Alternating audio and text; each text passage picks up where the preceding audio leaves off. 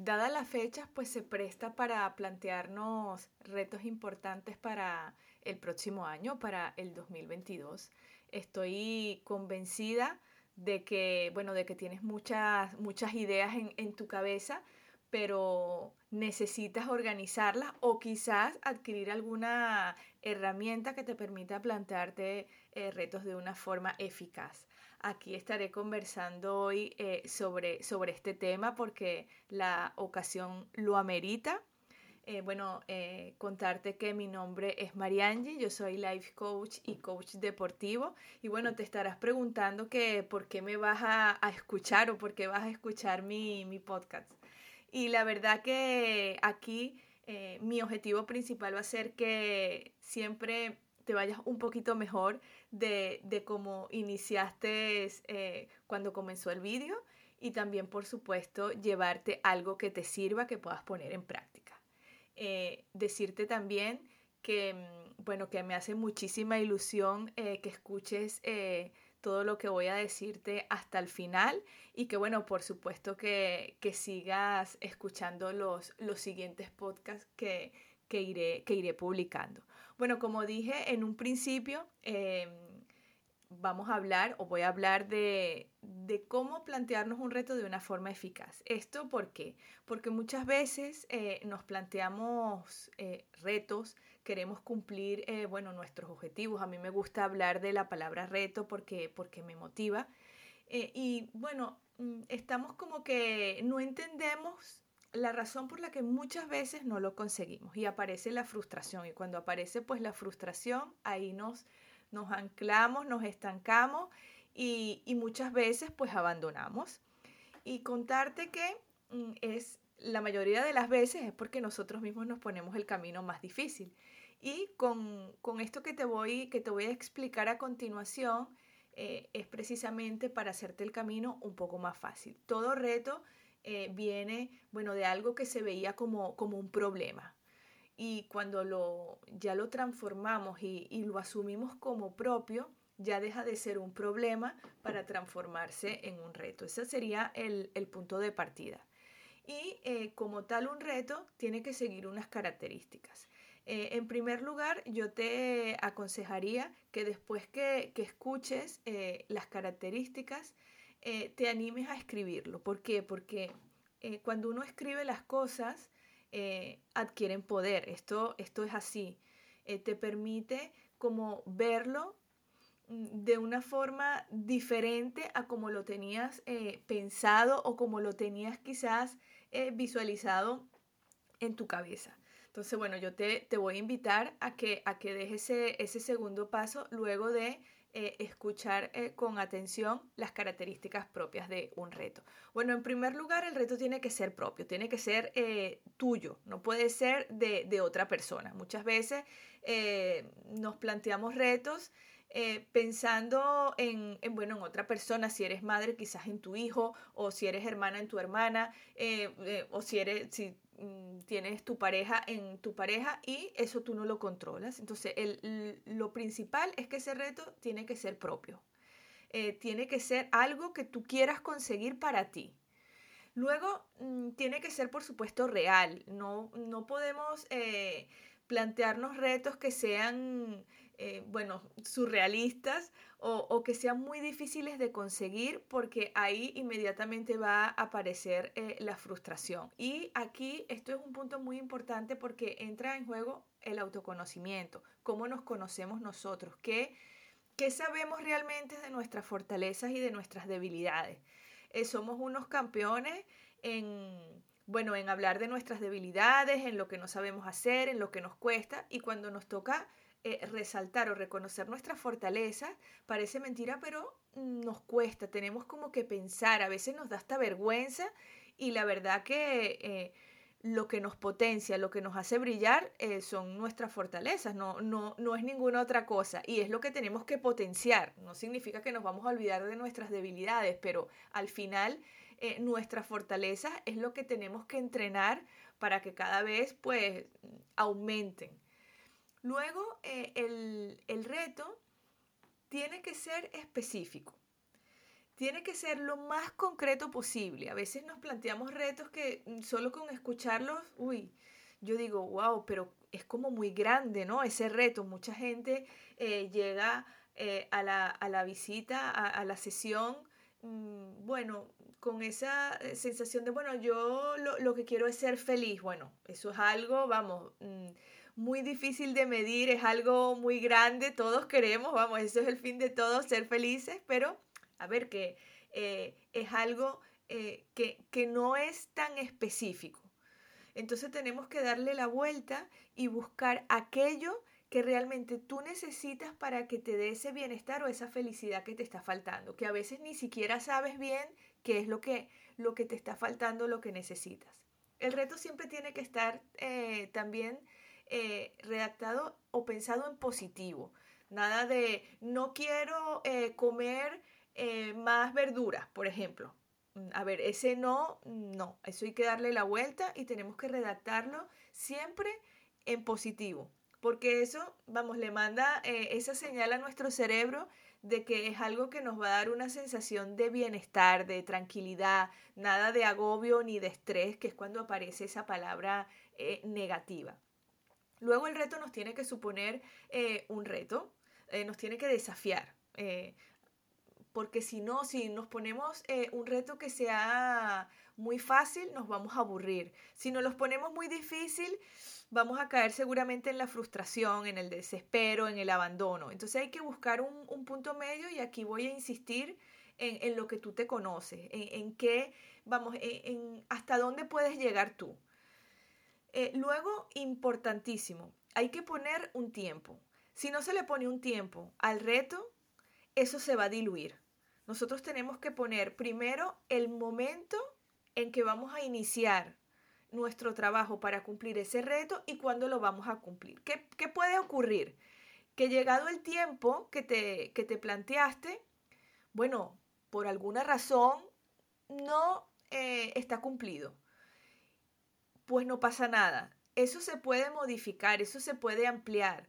La idea y vamos, es a lo que yo voy a insistir muchísimo, es a que disfrutes este proceso. Cuando hablamos de retos parece algo como que eh, muy sencillo. Bueno, no es que sea eh, difícil, es que nos los ponemos difícil. Nosotros tenemos que buscar la manera de hacernos el camino más fácil. Entonces, si nos agobia, si nos angustia, si nos pone nerviosos, si nos genera cualquier emoción que nos limite, en vez de potenciarnos, algo está fallando. Y cuando no lo disfrutamos, pues vamos, eh, nos los vamos a poner muy complicado. Entonces sí es cierto que eh, hay que darle la importancia que requiere eh, a la hora de redactar bien ese reto. Una vez que tú ya tú tienes tu reto, lo redactas con estas características, lo chequeas, que sea propio, que sea real, que sea específico, que esté en positivo, eh, que te genere un desafío. Una cosa importantísima, que sea coherente con tus valores, con lo que tú crees, con tus creencias. Y ya cuando tiene un tiempo, eso es lo que llamamos un reto eficaz. Lo más probable es que tengas éxito, siempre y cuando estés comprometido en cumplirlo. Si tú te haces, eh, te invito a que te hagas esta pregunta, del 1 al 10, ¿cuánto estoy comprometido yo en cumplir mi reto. Vamos, si, si tú mismo te respondes un 5, porque tienes que ser sincero contigo mismo, no tiene sentido que te engañes, bueno, decirte que estás perdiendo tu tiempo y lo más probable es que eso no llegue a ninguna parte. Lo ideal es que, bueno, que, que tú mismo digas, bueno, un 7, un 8, bueno, lo ideal sería un 10, pero bueno, quizás te falta algo, te falta algo de motivación que seguramente se va a ir eh, eh, generando o despertando a medida que tú vas avanzando y vas viendo los progresos que vas, bueno, que vas eh, obteniendo. Es un momento ideal para hacer este ejercicio, plantearte tu reto para el 2022 y decirte que plantearse muchos retos al mismo tiempo agobia un poco, hay que ir, eh, es mejor ir eh, poco a poco, uno por uno, también va a depender por supuesto de, del reto, de la, de la intensidad, de, lo, bueno, del tiempo también que le pongas a, ese reto. Piensa que eso se puede modificar. Esto no, tiene que ser nada estricto ni nada riguroso porque eh, solamente eso lo que va a conseguir es agobiarte y, vamos, y no, lo vas a disfrutar eh, al final. Así que es un, bueno, es un buen momento para que tú hagas eh, esa, esa reflexión de esos nuevos retos que tú, que tú te quieres plantear. Eh, yo también mm, digo siempre que pedimos mucho, eh, pero eh, muchas veces no sabemos pedir, porque pedimos, pedimos, pedimos, nos olvidamos de, vamos, de agradecer y, cuando pedimos es como que muchas veces no estamos abiertos a recibir lo que estamos pidiendo. Parece, bueno, parece mentira, pero, pero es así. Uno también tiene que saber estar abierto a lo que, a lo que va a recibir. Eh, al final no sabemos qué es lo que vamos a recibir, pero bueno, mm, esa apertura te va a permitir eh, cierta flexibilidad en lo, que, en lo que tú te has planteado. Quizás recibes algo que no era lo que habías pedido al 100%, bueno, pero tampoco te disgusta. Y, y empiezas a, bueno, a descubrir eh, cosas de ti que, bueno, que desconocías. Entonces es, es un poco como, bueno, eh, eh, descubrir, aceptar y no olvidarnos nunca de agradecer, agradecer cada día, cada momento, cada situación, por dura o por difícil que parezca, porque siempre mm, va a dejar un aprendizaje, siempre. Eso, eso quizás en, el, en ciertos momentos no, no lo vemos, pero sin duda alguna con el tiempo te darás cuenta que, que sí. sí me gustaría y te, te invito a que respondas eh, estas preguntas, eh, ya, ya un poco cerrando eh, el tema de, de, las características del reto y de cómo planteártelo de una forma eficaz. Sí que, mm, dado bueno, este día, falta un día para que se acabe, para que se acabe el año y bueno, hay, la verdad que hay personas, me incluyo, yo la primera, que bueno, que se nos mezclan muchas emociones, cada uno pues lo vive a su manera, eh, hay unos que van más contentos que otros, otros, bueno, cada uno vive sus emociones a su manera y, es un día, eh, bueno, para mí eh, particular y, especial, ¿no? Y, me, gusta, me gusta aprovecharlo desde, desde muy temprano.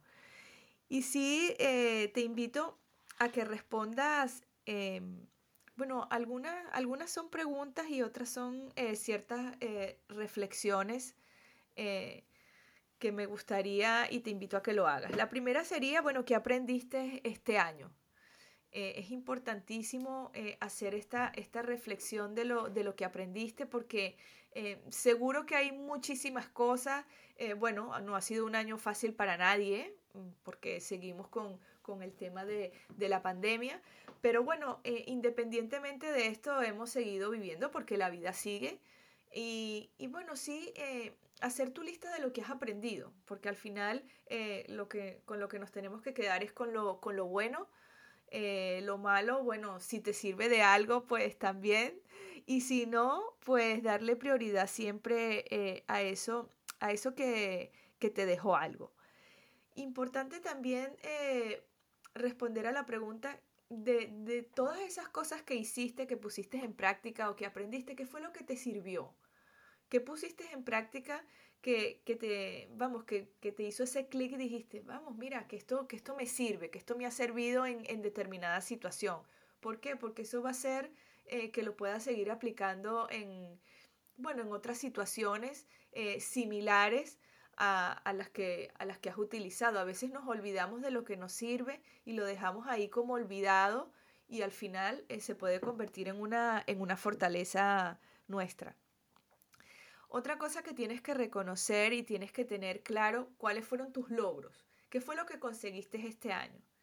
Eh, y felicitarte por eso, porque a pesar del año tan duro, eh, conseguiste muchas cosas. Seguro que conseguiste muchas cosas, pero no te has tomado el tiempo para, hacer esa lista y darte cuenta de lo que has trabajado, de lo que conseguiste, de que valió la pena muchísimas cosas de, bueno, de lo que hiciste.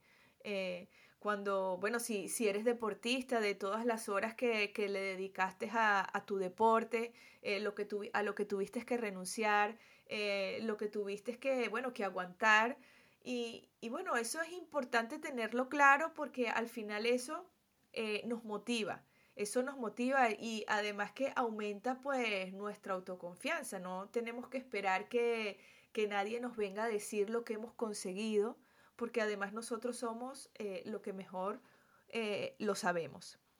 Luego, eh, repito, agradecer, agradecer por todo, cada una de, las personas que te aportó algo, cada momento, mira, por despertarte cada día, eso se nos olvida hacerlo y, es una bendición, o sea, y creo que, que lo hemos aprendido en estos dos últimos años que estamos y, mañana pues no sabemos si nos vamos a contagiar o alguno de, nuestras personas cercanas. Entonces sí, eh, practicar el agradecimiento, la verdad que ayuda mucho, ayuda más al que agradece que el que recibe ese agradecimiento. Eso que, lo sepas, esa, esa sensación de, de, liberación y de expresar lo que, lo que tú sientes, pues eh, hay que experimentarlo y hay que ponerlo en práctica. Y bueno, sí para finalizar, eh, quiero decirte que todo esto de lo que he comentado, del reto, de, estas preguntas que, que, debes responder, bueno, a las que te invito, ¿no? A que, a que respondas, tienes que hacerla desde, bueno, desde el querer eh, siempre, manteniendo esa ilusión, eh, y esas ganas porque cuando uno está contento, cuando uno está ilusionado, cuando uno está motivado, todo lo ve distinto. Eh, esto, vamos, es así, cuando uno va contento por la vida, te digan lo que te digan, escuches lo que escuches, pues lo vas a ver diferente a que si estás eh, de, del otro lado. Entonces, bueno, se trata un poco de contagiar toda esa energía positiva, toda esa ilusión, todas esas ganas y bueno, y por supuesto a por esos retos del 2022. Y con esto me despido. Espero que, bueno, que tengas un año maravilloso, que te plantees tus retos de una forma eficaz y nos vemos eh, en el próximo podcast. Un beso. Adiós.